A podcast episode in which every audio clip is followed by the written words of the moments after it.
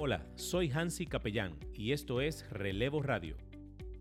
Si buscas un espacio donde puedas compartir tus ideas de negocios, aprender cómo puedes ser un emprendedor exitoso y conocer las experiencias de otros que ya están viviendo sus sueños, entonces llegaste al lugar indicado.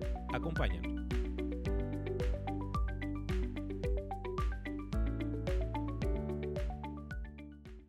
Saludos, buenas tardes, muchachos. ¿Cómo se sienten? Bien, ¿cómo estás, Hansi? Todo Máximo.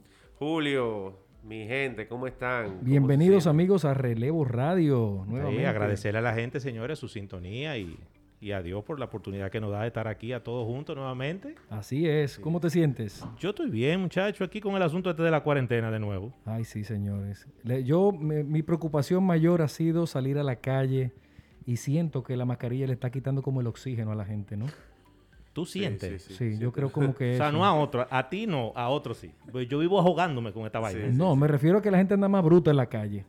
Sí, esto por la falta de oxígeno. Por eso Ah, mismo, por eso que te estoy diciendo. mismo. Miren, mi hermano, y la noticia esta que tiró el tipo de educación, Ah, ¿viste? Bueno, que yo- él cree... Máximo, ¿tú no viste la Yo noticia? no le he visto, ¿no? ¿Que él cree que? No, él dijo que no estamos preparados para mandar a un niño al colegio. Que debe de ser semipresencial y virtual. Pero es la- creo- es la, es la verdad, él no dijo nada que... Sí, no, pero espérate, no, es lo- todo el mundo estaba esperando que él hablara. Ah, sí, claro. Eso era lo que se estaba esperando. Ahora los colegios están reevaluando ahora qué es lo que van a hacer. Bueno, hoy me llegó la lista de libros. Con eso se lo digo todo. ¿En serio? No sé a ustedes, sí. Ok. ¿Tuviste lo del asunto del proyecto de ley que sometieron ya para quitarlo del asunto de la reinscripción? Sí, pero ¿tú crees que del tiempo para probar eso? Antes ¿Cómo que inicio? sí? Pero claro, claro, que, mi y sobra tiempo, porque podemos empezar el año escolar en octubre. Sí, no hay que empezar el año escolar el 24 no, de, no, de- de eh, agosto. no, él lo dijo ya, que el 24 de agosto no empieza. Claro que No no. arranca. No Pero arranca eso- el 24. Pero en qué pa- en Nueva York fue que dijeron hoy que iban a abrir la- las escuelas. El gobernador de Nueva tú, York. tú sabes que si es por Donald Trump, en marzo empezábamos. Ah, no, hace tiempo que ya Pero Para él esa vaina no, no está pasando nada ya, ¿eh? Pero es una decisión del gobernador en este caso. Bueno, señores, vamos a tener- van a tener que hacer entonces con los padres algún tipo de consultoría o algo, no sé, porque son cuatro meses que tienen los muchachos, ya van para Señores, cinco meses ya sí, trancados los muchachos. Tú sabes que él habló de eso también, de darle algún tipo de Hay que como hacer algo. agente, lo ayudan con el tema ese de... Hay que hacer algo, señores, con los muchachos. Bueno, yo, mira, yo... ¿Cómo te está yendo. Hansi, con los muchachos, allá con las chicas ya? La suerte es que vamos a resolver algunas algunas lagunas con el invitado que tenemos hoy. Sí, señor. Porque yo estoy complicado en mi casa. Los padres estamos al coger la Estoy loma. complicado. Señores, yo estoy sumamente contento porque en el día de hoy tenemos eh, un invitado que entra dentro de la categoría de churrasco. Churrasco importado. Sí, importado. No de lo que venden, de que, de que, que Nelo, que sí. No, no, no, no. De lo que vienen en furgones de fuera. Es una joya de verdad y es Y un honor para Relevo Radio. Tenemos, eh, Julio, te voy a dar me, el va a conce- honor, me va a conceder, ¿verdad? el honor de que tú presentes eh, ese filete de invitado que tenemos en el día Mira, de hoy. cuando la conocí, o sea, me echaba boche con la mirada. Así, ¿verdad? ¿En, Porque en- en ella- cuándo? ¿En 1990? No, no, no. Ta- fue, eso fue los otros días. Pero de verdad que nos hemos aprendido a querer, a respetar. Y de verdad es una persona excepcional tener hoy en Relevo Radio. Tiene la distinción de tener a Francia Céspedes, la verdadera coach Hey. de este país.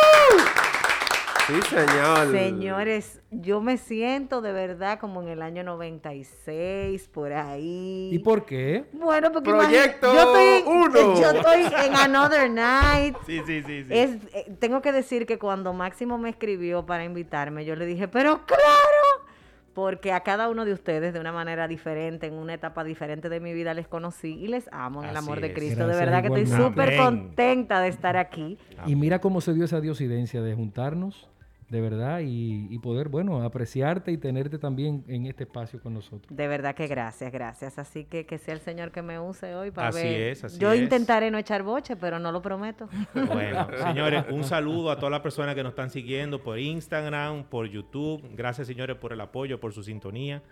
Y tenemos que empezar. Yo creo que esa es la primera pregunta que todo el mundo se hace. Ajá, Francia, por, por los clavos de Jehová. ajá. ¿Qué es un coach? Un coach es un compañero de viaje que te abre diferentes maneras de ver la vida. Un coach es simplemente un ser humano que se hace experto en hacer preguntas inteligentes, para acompañarte a descubrir nuevas maneras de caminar y nuevos caminos. Eso es un Ok, coach. ok. ¿Y, y, y cuál es la diferencia entre un coach y un terapeuta?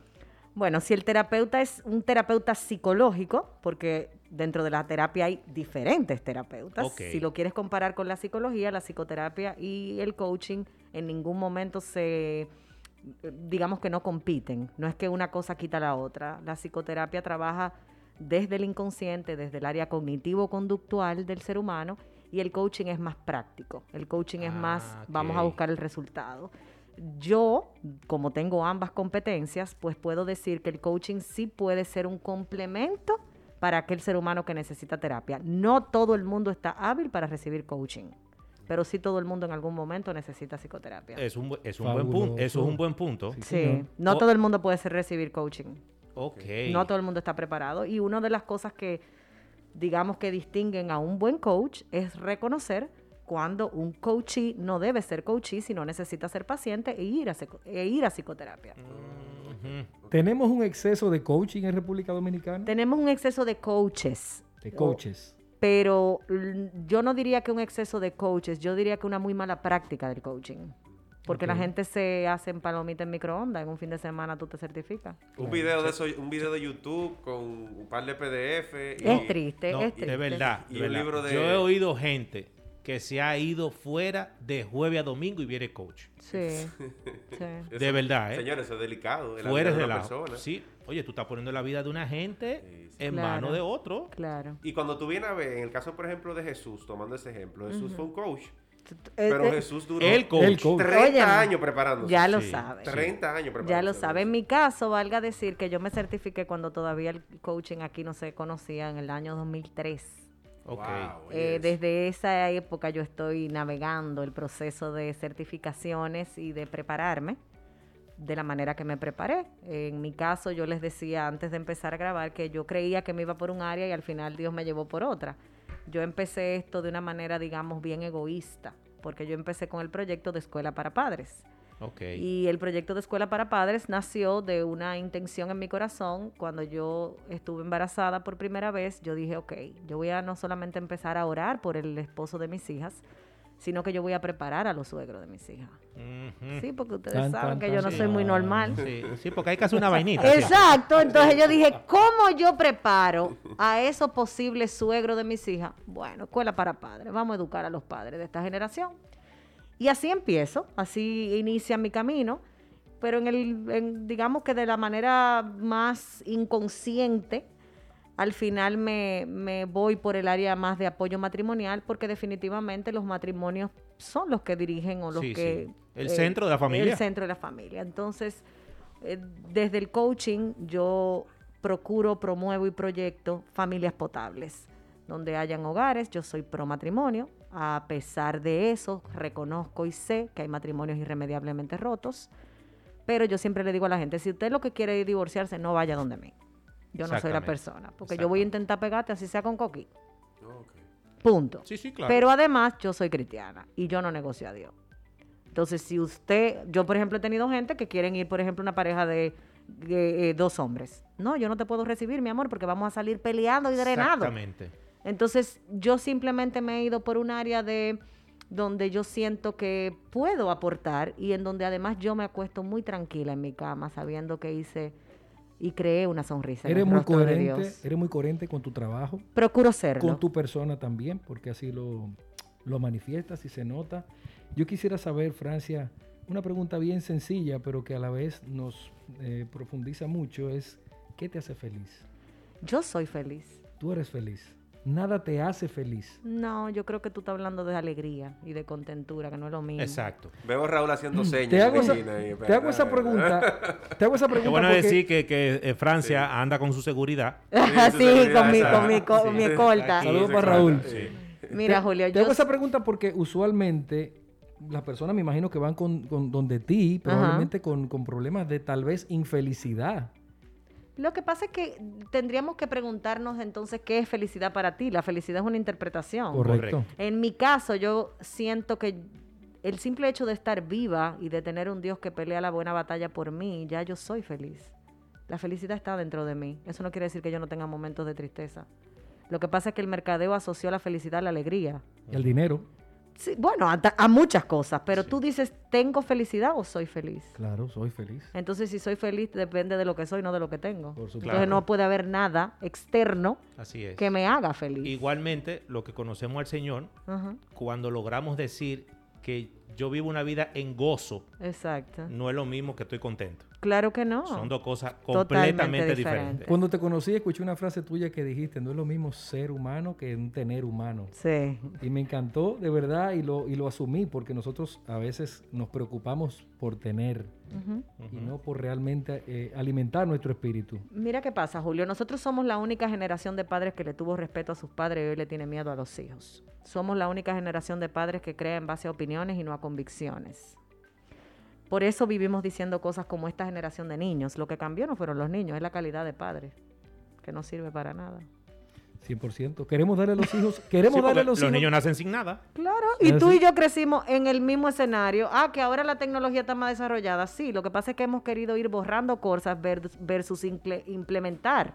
Yo no estoy en contra de la tecnología, yo no estoy en contra de la modernidad, pero sí estoy en contra de que tú quieras borrar aquello que funcionó. Francia, ¿Por qué tú- borrarlo? ¿Tú crees en la pela todavía? Pero claro, mecanismo? tú no, claro que sí. claro. Yo lo que no creo es en el abuso.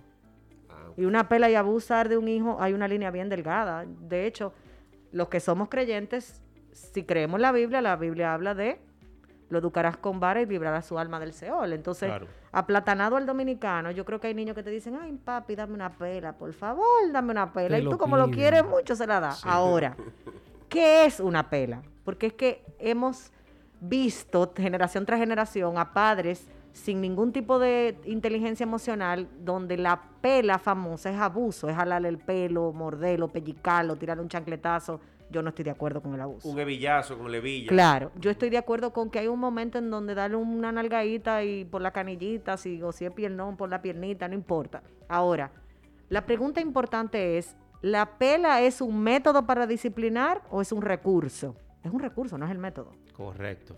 No es lo mismo. O sea, padres o hogares, pero te voy a decir, me voy a ir más lejos. Si tú eres un padre agresivo por naturaleza, como ser humano, tú te comportas de manera agresiva y andas peleando con los motoristas, con la DGC, con los carros que se... La pela no va a traer ningún efecto. ¿Me entiendes? Sí. Entonces, ¿qué es lo que nosotros necesitamos en la crianza? Ser constantes. Eso es lo más difícil. Wow, eso sí da brega, mi hermano. El punto con un hijo, padres disciplinados, hijos disciplinados. Nadie da lo que no tiene. Un padre sin educación no va a poder educar. ¿Qué es más difícil, educar a los padres o los hijos? Definitivamente que a los padres. O- obviamente, pues ya los padres vienen, vienen cargando ya por Amañado, años mi amor, formas. con maña. La Pero maña, la maña. a mí me llaman a cada rato, Francia, mira que lo quieren que tú veas a un niño de 5 años. Un niño de 5 años, ¿qué problema puede tener un niño de 5 años que no sea una- unos, papadri- unos padres irresponsables? Punto. Por eso que no a todo el mundo le agrada como yo me comunico, pero es que Sí. ven acá, vamos a hablar claro. Un niño, niña, de 5 años, a menos que no tenga un trastorno cognitivo-conductual, a menos que no haya una condición, Claro, no tiene por qué ir a un psicólogo. Y mucho menos a coaching. excelente. Que de, Ahora- hecho, que de hecho, ahora en los colegios, por ejemplo, que en mi época eso se veía, eso se empezó a ver cuando yo estaba en el bachillerato, Ujú. De que, que los colegios tuvieran una unidad de psicología. Sí, eso sí. ya es Sí. un default en los Y colegios. buena que estaba la de mi colegio. Donde Ramonita, donde Ramona. ¡Ah, sí! Tengo que decir. ¿Saliste? Ya te, ya, es el que yo conozco. Tengo que decir. Muy buena estaba. Tú sabes Y que... la hija, ¿te acuerdas Sí, de la Yo hija? llegué ahí para vez a chequear. Sí, me imagino. Tú sabes que yo estudié en un colegio que sí, sí tuvo siempre un departamento de psicología. eh, y probablemente porque yo siempre estuve muy clara y muy consciente del propósito para el que yo había sido crea- criada y creada, ¿verdad? De hecho, mi apodo en el colegio era Nancy Álvarez, así era que me decían mis amigas. Eh, sí, ya tú sabes. Sí. Yo siempre tuve una orientación hacia eso y quizás por eso me involucraba también en el departamento de psicología. Hoy procuro y promuevo desde Escuela para Padres y desde mi, mi carrera acompañar. Una de las cosas que más disfruto hacer increíblemente es hacer mentoría, es acompañar a profesionales en el proceso de, cuando están recién graduados sobre todo, eh, pues de desarrollarse en cuál es la ruta que van a elegir como terapeutas o como profesionales del área de la conducta. Excelente. Entonces, nosotros necesitamos un departamento de psicología en el colegio como una manera de ser referentes a nivel emocional. Y yo soy de las que dice que si en algún momento me tocara poder legislar, una de las cosas que yo implementaría es que en los colegios se diera una materia, así como se quitó la cívica, se diera una materia de inteligencia emocional y de manejo de emociones. Yo mira, creo que mira, muy bien, me parece muy buena idea esa. nosotros necesitamos aprender a manejar las emociones y un, un momento como el que estamos viviendo ahora, este proceso de cuarentena, de pandemia, yo pienso que ha traído un despertar importante al que ha querido ver, porque esto no, es- esto no es No verdad. es para que- todo el mundo. no, no, no, es que la pandemia no va a sacar nada bueno Sí. del que no sea bueno. Cuando la vida te prime, sale lo que hay adentro de ti. Si yo primo un limón, sale zumo de limón. Si yo te primo a ti, tú eres venenoso, va a salir veneno. Punto. Así mismo es. Entonces, ese cliché, señores, tumben eso, que nadie va a salir mejor de como entró, a menos de que no tenga una intención genuina. Por eso es que tú ves que las personas, las personas que hacían algo antes de la pandemia, ahora lo hacen a través de las redes sociales. O sea, su mismo comportamiento. O sea, Sí, y, y te voy a decir más. Yo pienso que muchos de nosotros, y, y yo lo decía antes de que yo- tú llegaras, yo he recibido varios regalos en medio de este proceso. Y, y yo digo que son regalos porque los veo así, como parte del proceso de Dios para mi vida. Y uno de los regalos que recibí es que finalmente mi esposo entiende mi trabajo. Gloria a Dios. wow, wow. Señor. O sea, para, para él era muy fácil cuestionar de que yo estaba cansada. Porque él estaba en su área de trabajo, ahora que estamos en la casa, que estamos juntos, que él me ve, que a veces eh, yo me levanto a las 5 o 6 de la mañana para empezar a hablar con, con una gente, a veces me dan las 12, 2 de la mañana hablando con gente. Te está viendo ya en la dinámica. Claro, él está entendiendo la dinámica y es una dinámica donde yo prácticamente no tengo a veces ni siquiera tiempo de hacer el switch entre un expediente y otro. Wow. Eh, tengo la bendición de Dios de, de tener un, un grupo de personas, para llamarlo de alguna manera, mis coaches saben que yo me hago cargo de sus vidas, o sea, y por eso también me ocupo de no tomar más casos del que yo mm, humanamente puedo manejar. Pero para, para terminar el- lo que decía de, lo- de los departamentos de psicología y el tema de los niños, nosotros necesitamos tener referentes emocionales, todos los seres humanos. Tenemos un referente emocional de manera inconsciente y son nuestros padres. En el caso nuestro, venimos de una generación donde todos los adultos hablaban el mismo lenguaje. La homosexualidad era Sí. lo que era. El vecino era eh, el guardián y si tu papá no estaba ahí, el vecino te mandaba para tu casa, tú te ibas para tu casa. Eh, los tatuajes eran lo que se creía. En esta época todos los adultos hablan un lenguaje distinto y los niños no saben en quién creer. Entonces no cambió la generación de niños, cambió la calidad de padres. Sí, estoy de acuerdo. Ahora, ¿quién creó esta generación de padres?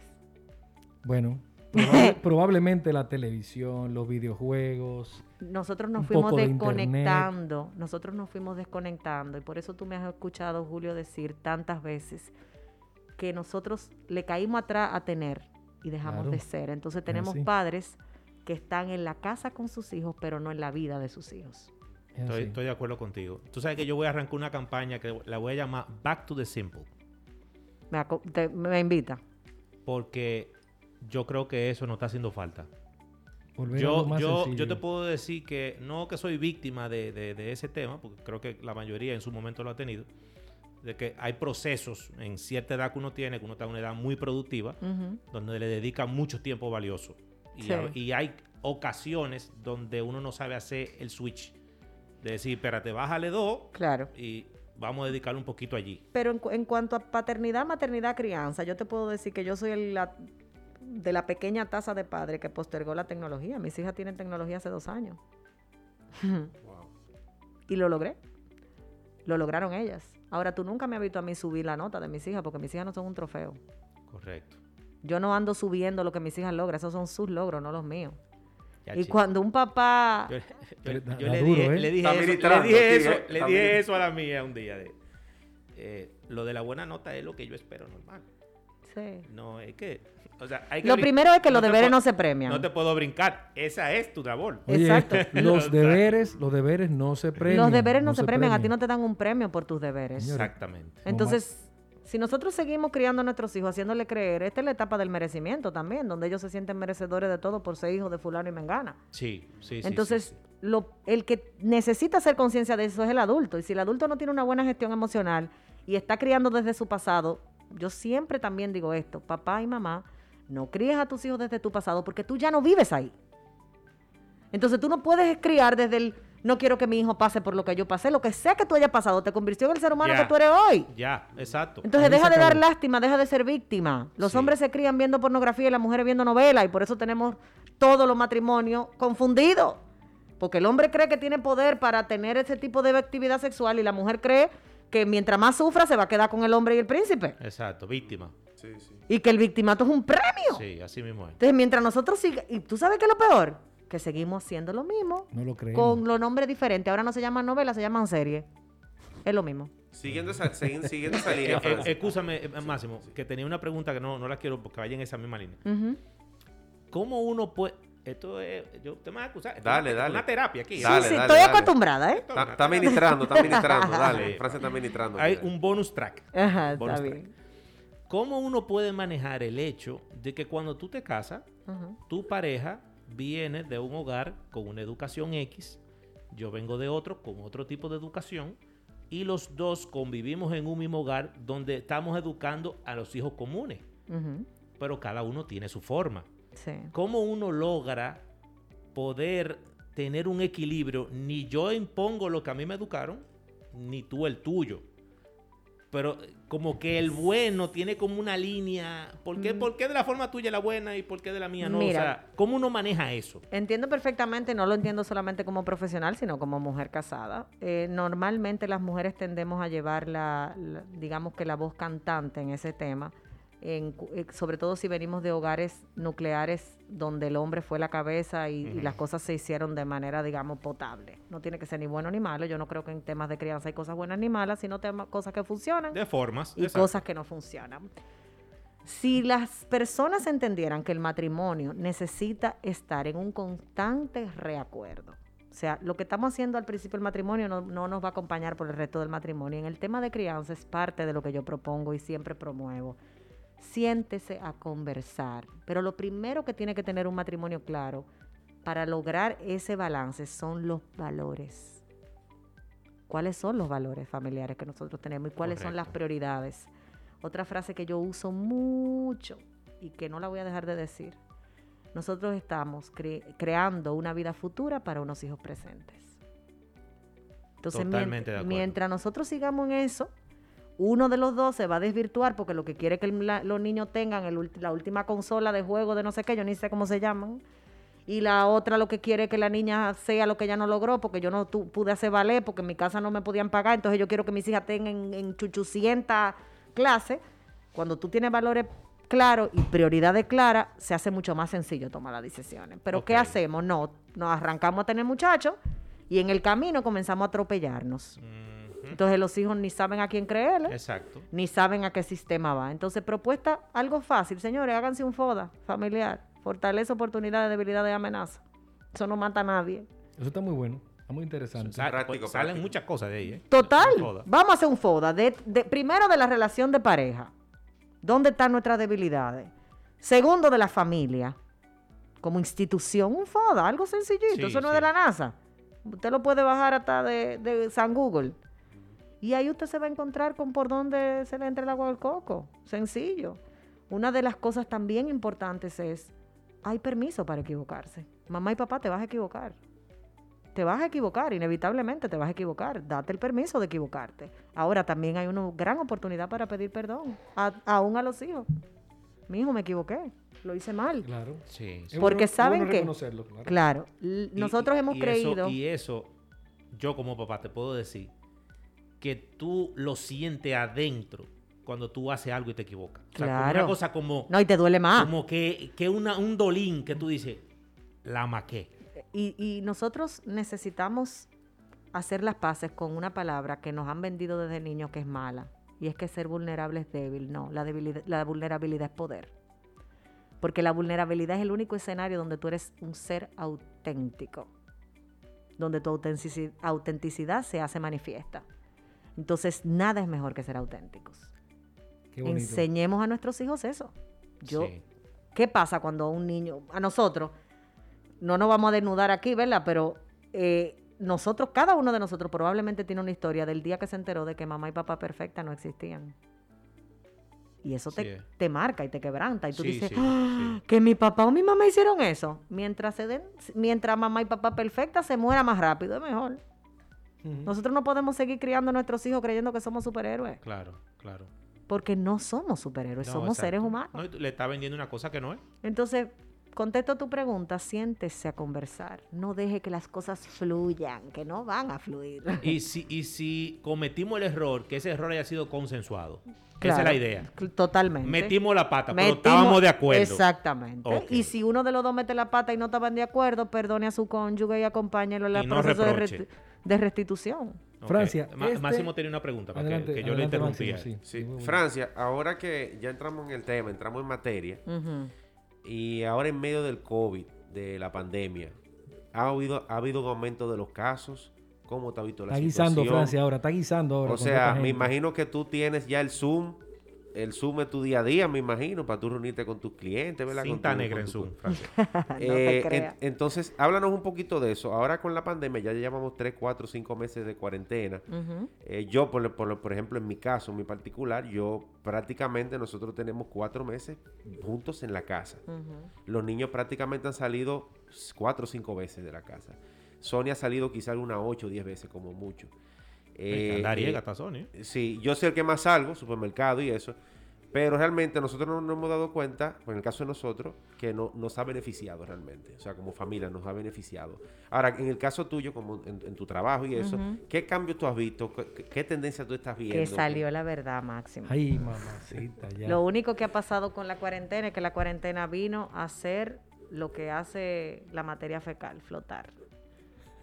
Wow. Qué be- qué be- ¿Qué ejemplo, Dios mío? Ah, lo que pasa es que no, no podemos El ejemplo, el ejemplo. Tú sabes qué es lo que pasa, que a nosotros le- nos gusta llamarle error al pecado.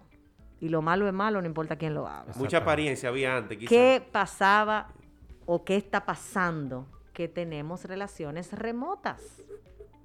Tú y yo somos marido y mujer, pero nos vamos a las 6 de la mañana de la casa, con suerte, nos vemos a las 2, comemos, volvemos y nos vamos. Y si tú eres un hombre sensato y ella una mujer sensata, llegan a las 7, 8 de la noche A veces. Explotado. a ver serie y acostarse con el dios pantalla prendido. Sí. Y si le toca esa noche, tienen un, un chin de, Aunque sea un piquito. Dos besitos. de, de dos besitos y un acurruque. No hay manera de sostener una vida así. Y ahora con muchachos, Francia. Entonces, para allá voy. Miren, una de las primeras cosas cuando empezó la cuarentena que yo dije en mis redes fue a los reyes de la disciplina positiva, los espero en la bajadita, tiren para adelante ahora. Sí. Tiren para adelante Claro. sin... No te altere. A los niños no se puede hablar duro.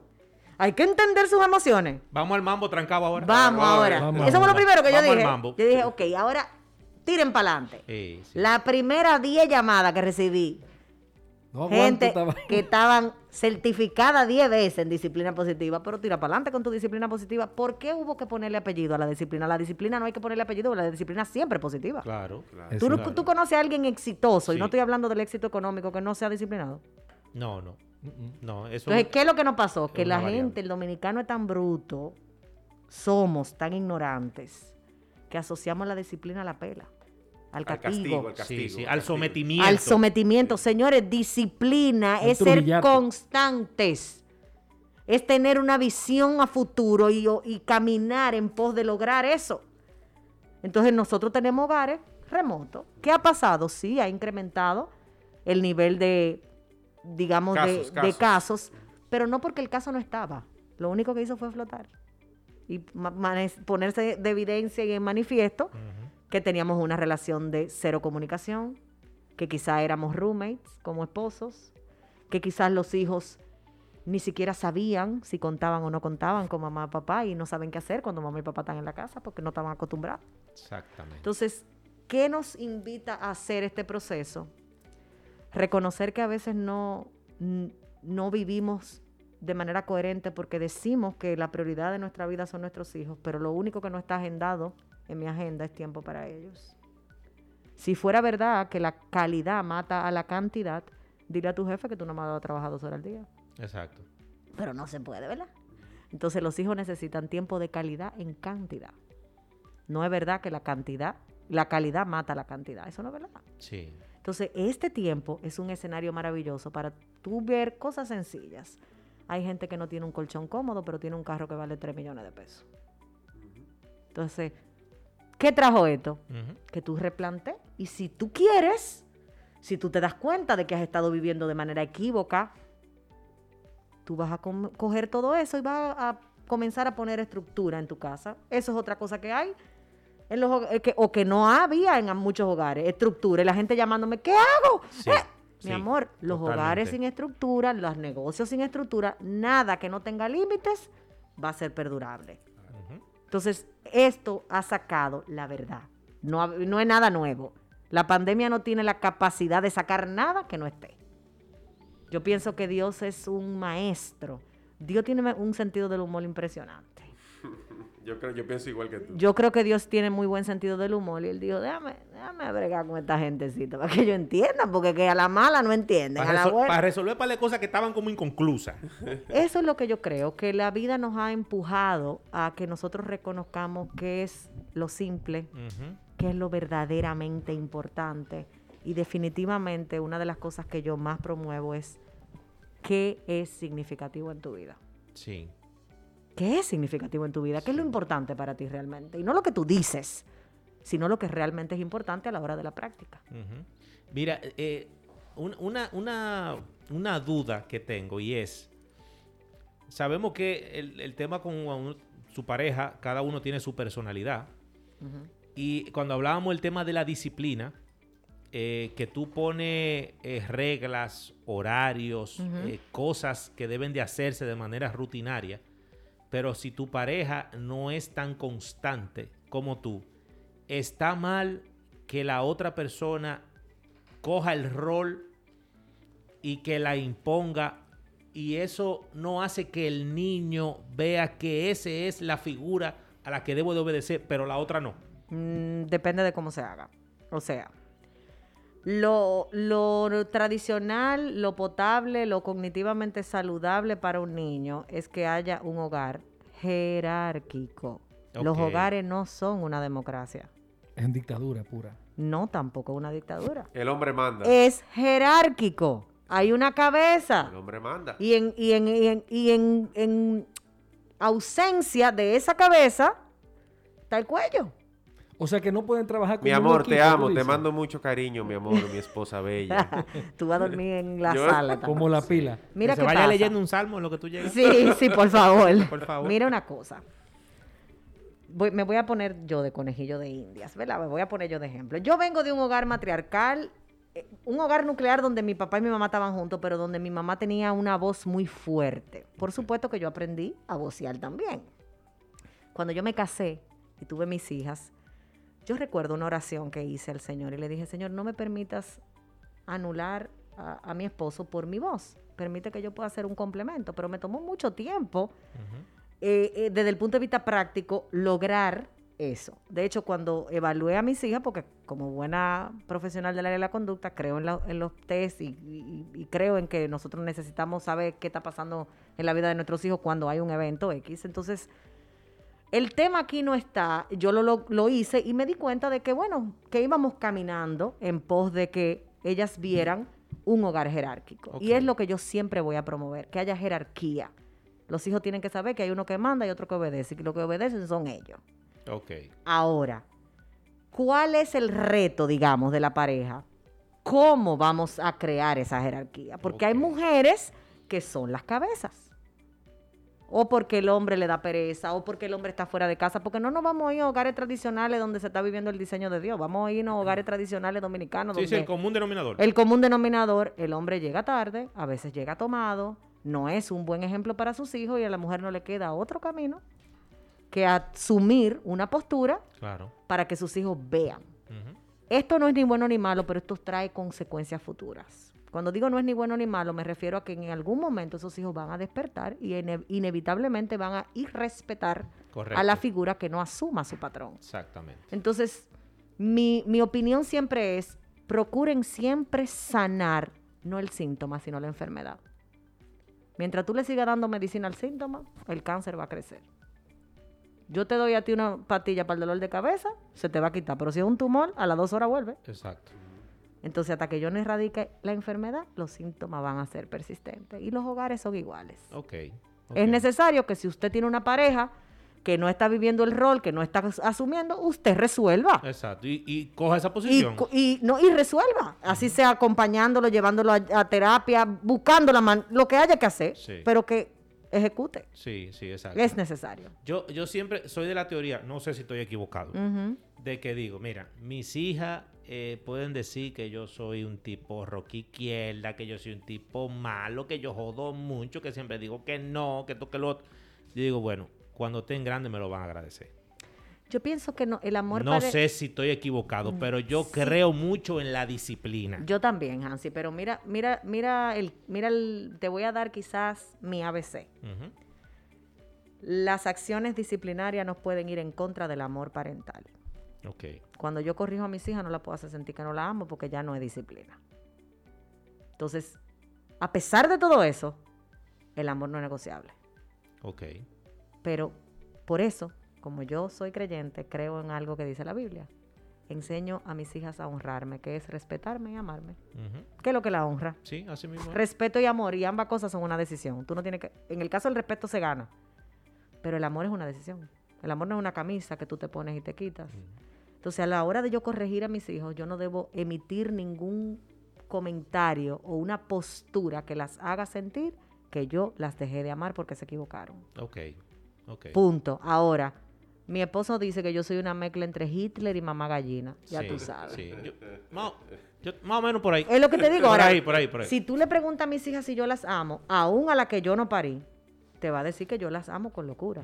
Porque siempre muestro mi amor de alguna u otra manera. Sí. Y no necesariamente soy muy afectiva. Yo no soy muy de abrazarme, me da calor. Boche, boche con amor. Yo sí, sí. Y la siento. Y si tengo que Yo llorar doy- yo con doy ella, beso lloro. después de pela. Sí, sí, no. sí, no, no, lo que te digo. Ahora, Yo aviso. cuando tú tienes una convicción, por eso dije al principio de la conversación que una cosa es criar por opinión y otra es por convicción. Correcto. Cuando tú estás convencido de algo, si usted no puede explicar por qué te cree lo que cree, usted realmente no cree en nada. Mientras usted le siga cayendo atrás a todos estos influencers que paren un muchacho y ya son maestros de crianza, te vas a volver loco, inevitablemente. Te vas a volver loco. Entonces, nosotros tenemos que tener convicciones férreas que nos permitan operar desde ahí. Y de esa manera, tu hijo te, si tu hijo algún día no te ha dicho, tú eres malo, no te quiero, revísate. Tú necesitas que ellos te den... Como tres veces a la semana. ¿no? Sí, eso es necesario. Yo pienso que eso es parte de, de- eso es una manera de que tú sepas que vamos por buen camino, de Francia, que ellos se sientan quiero- histéricos. Sí. Óyeme, yo quiero que en Eh, Relevo Radio un, un hagamos... un saludo a mi esposa. Ya ¿Eh? no te tienes que sentir mal, ¿eh? Eso es normal esa vaina, ¿eh? Ajá, ajá. La peor mamá del mundo. Cada rato. Yo quiero, Francia, que en Relevo Radio hagamos rapidito una radiografía social. ¿verdad? De qué sucede en este momento, digamos, eh, vamos a ir por partes. Yo primero que tú- todos estamos enterados de lo que pasó recientemente eh, en un live que tenía Ana Simó, donde eh, Margarita Cedeño pues, publicó algo quizás que mucha gente interpretó como muy íntimo, ¿Tú me crees si yo te digo que no tengo idea de qué tú estás hablando? Bueno, ella dijo, Ana Simón estaba hablando sobre... Eh, yo sigo, para que no haya un chisme mañana, yo sigo a Ana Simón, lo que pasa es que no necesariamente veo todo lo que No, pero publica. no puedes tener todos los cartones juntos. Claro, Ana Simón comentó algo sobre una persona que la llamó y le dijo que ella se ponía batica sexy para atender a su marido, Y el marido se le duerme. que el marido se le duerme. Ah, sí, sí, sí, sí, sí, sí, ya yo entonces- sé, ya yo y sé, sí. entonces Margarita pues dijo que, Yes, I know. que ella sabía bien Yes, I esa know, situación. Entonces, quiero que tú me hagas una radiografía de ese matrimonio. Me da asco, ¿Qué? de- qué, eh? me da O asco. sea, están sacando los trapitos al sol Qué delante pena, de la qué gente. pena. Mira, primero me da asco porque eso probablemente responde a una sola necesidad y es véanme. Exactamente. Segundo, seguimos haciéndole creer al mundo que lo morboso es lo importante y lo que Y vende. lo que vende. Si atento a morbo yo me voy a hacer viral, nadie me va a conocer. No. Entonces, a mí ese tipo de cosas me dan asco. Las mujeres tenemos la tendencia, de generación tras generación, de, en buen dominicano, ser mucho más eh, abiertas en cuanto a conversar sobre nuestra sexualidad con nuestras amigas y demás. Y los hombres a veces son eh, más discretos, de- de- depende de dónde estén, de- de- del ambiente, grupo, donde estén y de la cantidad de romo que hayan Sí, bebido. sí.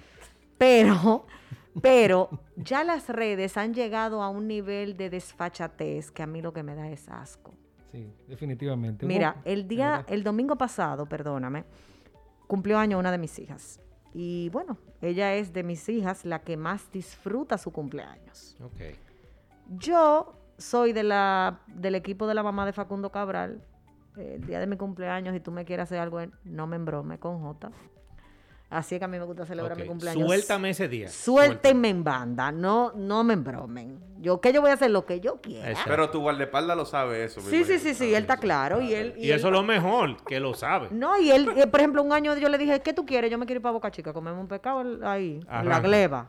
Ahí, yo, eso es lo que yo, y ahí Eso fuimos. eso es felicidad. y ahí señor. fuimos. Cógelo, creo que no vamos. Exacto, así, así lo hacemos. Ahora, ¿qué te quiero decir con esto? Eh, le hicimos a Rebeca una especie de rally dentro de la casa, o sea, le escondimos el regalo, la pusimos a dar Yo vi la, vuelta. la foto, sí. la- Bueno, señores, a mí me escribieron por lo menos 70 personas para preguntarme cuál era el regalo, porque yo, yo apagaba el video cada vez que yo iba a abrir lo que yo iba encontrando. Porque lo que yo quería mostrarle era, tú tienes todas las posibilidades en tu casa de hacer cosas divertidas con tus hijos, de gestionar buenos momentos, de, de compartir en familia, pero yo no estoy obligada a mostrarte lo que yo le estoy regalando a mis hijas. Claro. Yo no le contesté a nadie. Ja, Emma, yo creo que yo hablé con Suni y le dije, Suni, mira lo que me está pasando. Porque hay gente que son tu familia, tus amigos, que Sí, tú sí. le dices, ay, que le regalamos, Sí. qué sé yo, un, un- Una un blusita, Una pintalabio. Pero la gente me decía, ¿pero qué es el regalo? Con La necesidad de saber. Exacto. O sea, yo no, yo no soy capaz de usar mis redes para impresionar, más sí para impactar. Muy bueno, ¿eh? Tremendo ejemplo. Que lo, que tú, que- lo que tú quieras mostrar era realmente era la intención que estaban teniendo con la niña. O sea, de, de- de- agradarla. de exactamente, de cómo dentro de casa, en medio de la cuarentena, a una niña que ama celebrar su cumpleaños, la despertamos haciéndola saber, no importa que estemos trancados, la vamos a pasar bien. Entonces, yo con mis redes procuro impactar, no impresionar. Yo no tengo que sacar mollero con nadie. Y eso, es sacar mollero, eso da asco. Eso es una cosa absurda, burda, de mal gusto y que además habla de la falta de educación que no está ligada al dinero que hay a nivel político en este país. Y sobre todo, Francia, que una cosa es lo que muestran y otra cosa es luego de que apagan el celular. Claro. Lo que es realmente. La, verdad verdadera. ¿Tú me entiendes? Como dicen los Entonces, tigres. oye, es que a veces yo digo, Y hay otros que son Puede- solamente anuncios clasificados. Sí. Solamente anuncios clasificados. No, porque ya Pero esa- ya eso es ya otro tema. eso- ya eso eso- es otro relevo radio, vamos. eso es otro engendro de gente ya. Estamos hablando de gente más o menos normales. Eh, ujú.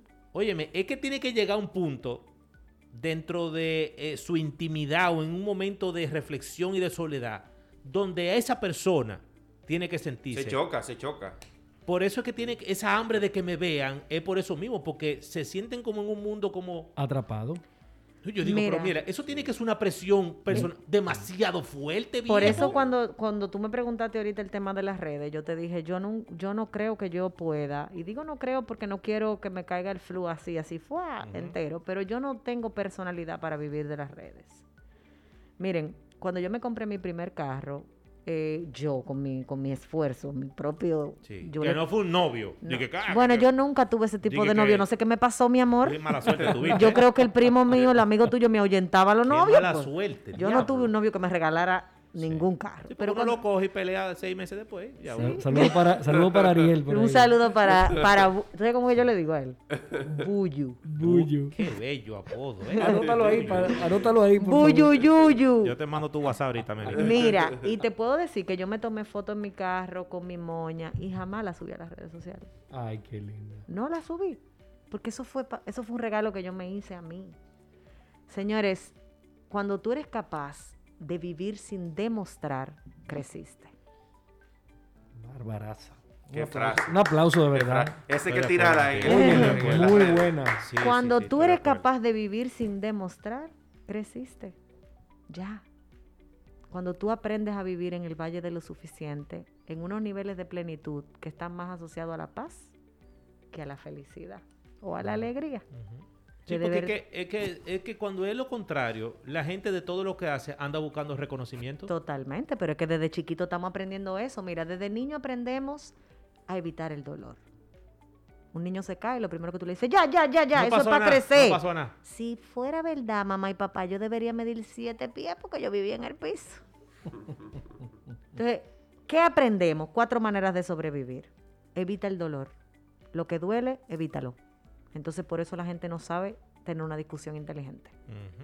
Por eso cuando tú ves a alguien llorando, tú le dices, ya no llores, porque eres un egoísta. Y como no sabes qué hacer con el llanto del otro, prefiere que se calle. Mira si somos egoístas. Que versus decirle, yo te acompaño a llorar, no sé qué decirte, estoy sin palabras, pero te abrazo o no te abrazo, simplemente te acompaño. Ya no llore. ¿Quién ha dicho que decirle a un padre que perdió un hijo, que tu hijo se convirtió en un No, no. angelito, consuela el alma de un... No, no. Padre. No, eso no. eso ¿Quién ha dicho que a un esposo o a una esposa que perdió su compañero de vida, decirle que ahora él está sin dolor, consuela el alma de alguien? El dolor es necesario. Claro. Y es verdad que enseña, pero después, ¿qué pasa? Los procesos son necesarios. No, y mientras te duele, tú no vas a aprender. Mientras te duela, no vas a aprender. Lo otro que aprendemos es a tener la razón. A la gente que ha ido a mi oficina sabe que yo tengo un artefacto en mi oficina que se llama la razón. Y siempre que tengo una pareja, sobre todo, le digo que, ¿cuál tiene la razón? Siempre hay uno que, di- que va primero. Tú ves que eso es como con el botón, el que lo toque primero. Y digo, tú la tienes, sí, toma, resuelve el problema ahora. El que tiene la razón no la necesita porque ya la tiene. Y entonces no grita, Exacto. ni hace bulla, y, le ti- y tira para adelante y resuelve. Exacto. Si la tiene, no tiene que imponerla. Lo tercero que aprendemos es a estar en control. Y por eso este proceso de pandemia ha traído lo que ha traído. Perdimos el control. La vida te dijo, tú no lo puedes controlar todo. Así como es. que se nos fue la, como que hay cosas que se nos fueron de las manos. Se te escapó Así de las manos. se te escapó de las manos. Entonces, ¿qué pasa con la gente controladora, con los seres humanos que vivimos desde el control? Que a veces no somos capaces ni siquiera de permitir que alguien nos agrade. Tú le pides a tu esposo, yo, le digo, Raúl, friega ese vaso. Y si él empieza echándole pum y no echándole agua, yo le digo, pasa, que tú no sabes fregar. Porque es a mi manera. Y lo otro más peligroso que aprendemos desde niños se llama, en, en inglés le dice looking good, en español es lucir bien, y no estoy hablando de la parte física. Somos hipócritas. Exactamente. Y vivimos para Una impresionar. imagen para el otro. ¿Qué es lo que está de moda? Ponerse adelante, bumper, frente. ¿Está todo el mundo para eso? ¿Qué es lo que está de moda? Que las parejas eh, a lo tanto tiempo deciden que, bueno, vamos a buscar cómo divertirnos y cómo diversificar, señores. Yo te lo puedo decir de manera muy abierta. Raúl y yo recibimos una buena invitación a, a un tema swinger. Como que eso no era nada. Exacto. Sí, como, como ven, que vamos a hacer uno- vamos hacer unos tacos aquí. Sí, normal. nah. Pero te puedo decir más. El que ve mis redes sabe que yo estoy casada. El que ve mis redes sabe que yo tengo esposo, familia. Y ustedes se pudieran sorprender de la cantidad de mensajes que Sí, yo... sí, por día se tiran, se Recibo. tiran su vainita. Lo grande que el primero que lo ve es él. Mm. Porque...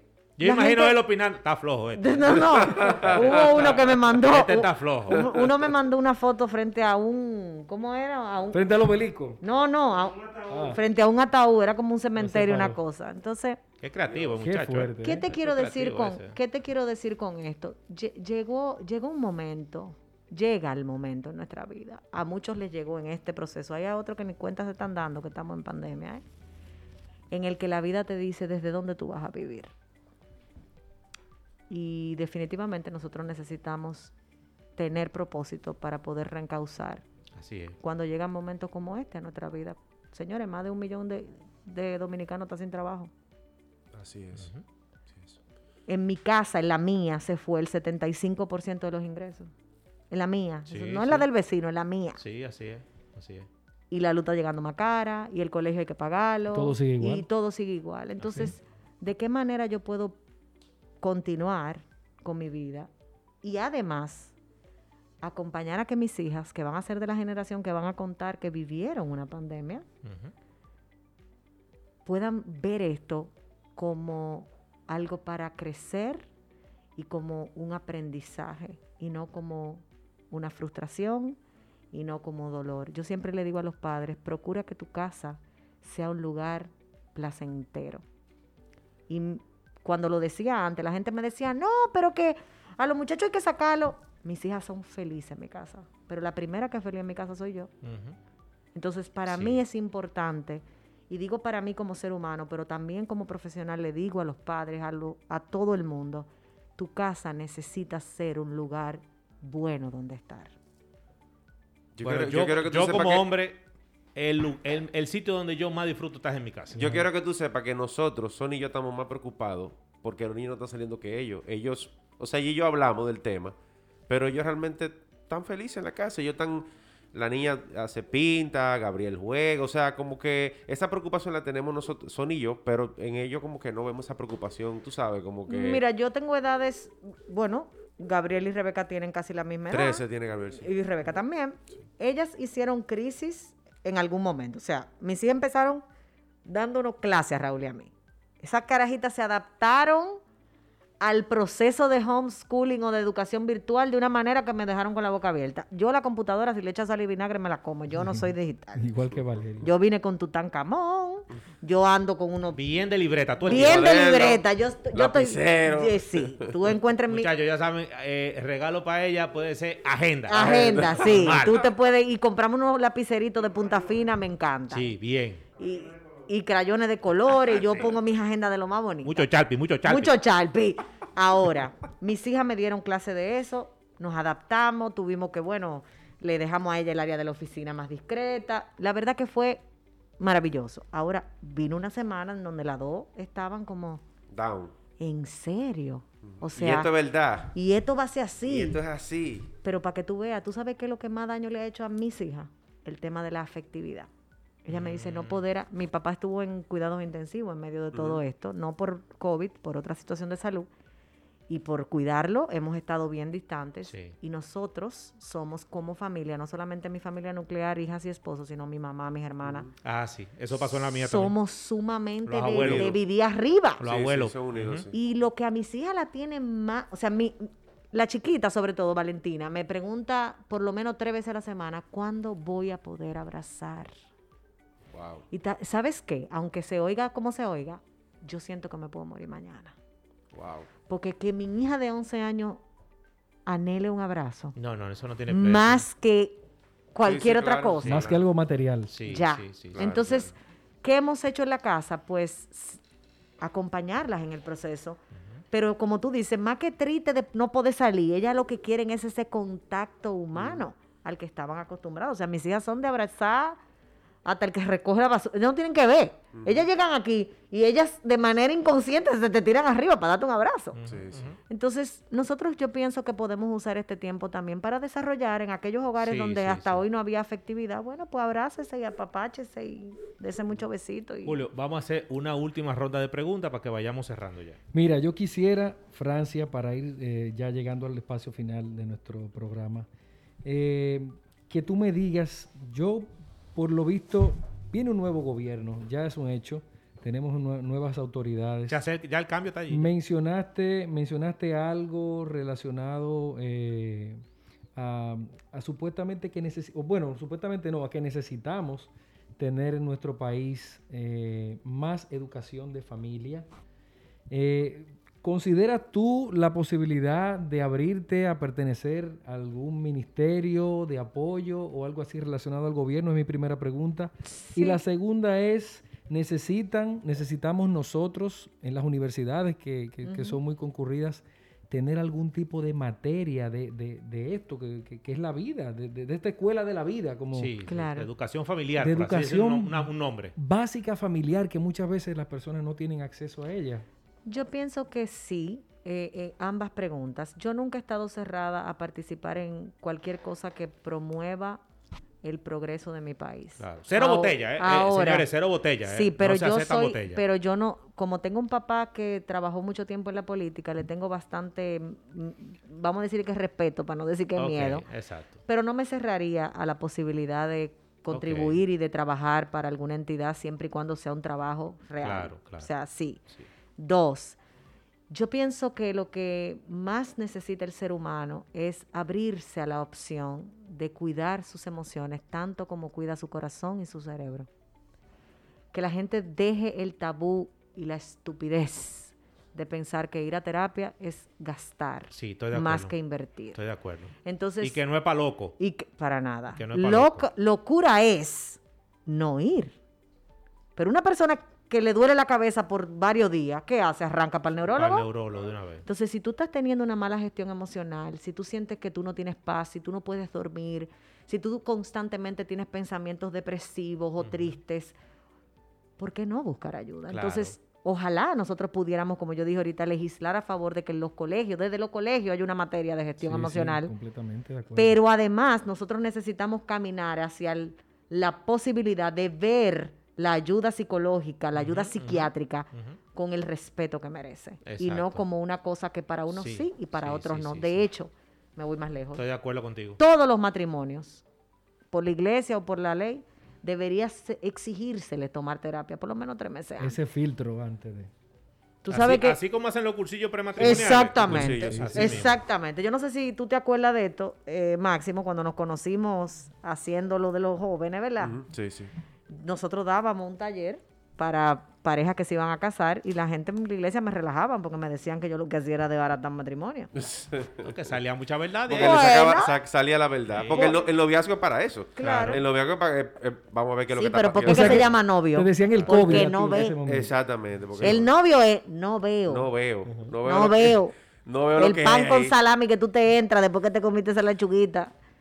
Tú no lo ves. Si le das cicote, tú no lo sabes hasta que no te No. casas. Esos Lo pantaloncillos col- colgados en la ventana. Sí. Tú no lo ves. Ah, la No mala así. Y cuando viene la malaria. Y, Eh, exacto. Sí, que porque cuando el hambre entra por la puerta, el amor sale huyendo por la eh, ventana. eh, Cuando la vaina está en bonanza, todo está bien. Sí. sí, Todo está muy bonito, muy chulo. Yo te puedo dar una clase de eso. Eso es un tema, eh, déjame Ya lo decirte. sabe. Eso es un tema. Yo tengo una última pregunta para que cerremos. Eh, ¿Está correcto que uno le haga ver a los hijos, o sea, comunicárselo en conversaciones normales, eh, el esfuerzo y el sacrificio que uno hace por el bienestar de ellos? No. Porque eso es lo que provoque culpa. Los hijos felices tienen padres felices, no padres sacrificados y víctimas. Cuando tú te pasas la vida diciéndole a un hijo, porque mira todo lo que yo hago para que tú duermas con aire, porque mira, yo vivo trabajando para que ustedes tengan, tengan, tú lo que estás generando es una cuota. O sea, tú me debes, tú lo estás haciendo porque a ti te toca o porque tú lo quieres hacer, no obligado. Perfecto. Entonces, lo que sí nosotros necesitamos hacerle saber a nuestros hijos es lo importante que son para nosotros, no desde la boca, sino desde las acciones. Tus acciones deben ir alineadas. Por eso propongo y promuevo que en tu agenda, de la misma manera que tú programas las citas, las idas al salón, las idas a la peluquería, tú te programes para ta- estar en la vida de tus hijos y no solo en la casa con ellos. Correcto. Máximo, si tiene una última pregunta.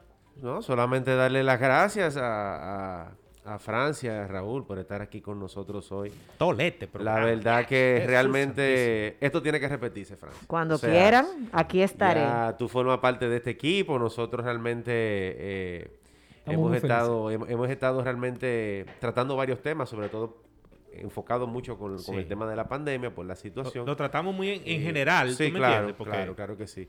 Y, y bueno, claro, eh, vamos eh, a agradecerte tu participación, tu asistencia, tu cariño, eh, que es recíproco. Así Gracias que, a ustedes. claro para sí. mí, eh, bueno, pues voy a cerrar como inicié diciendo que para mí fue un regalo saberlos a ustedes juntos. Eh, a cada uno les estimo de una manera especial y de verdad que doy gracias a Dios.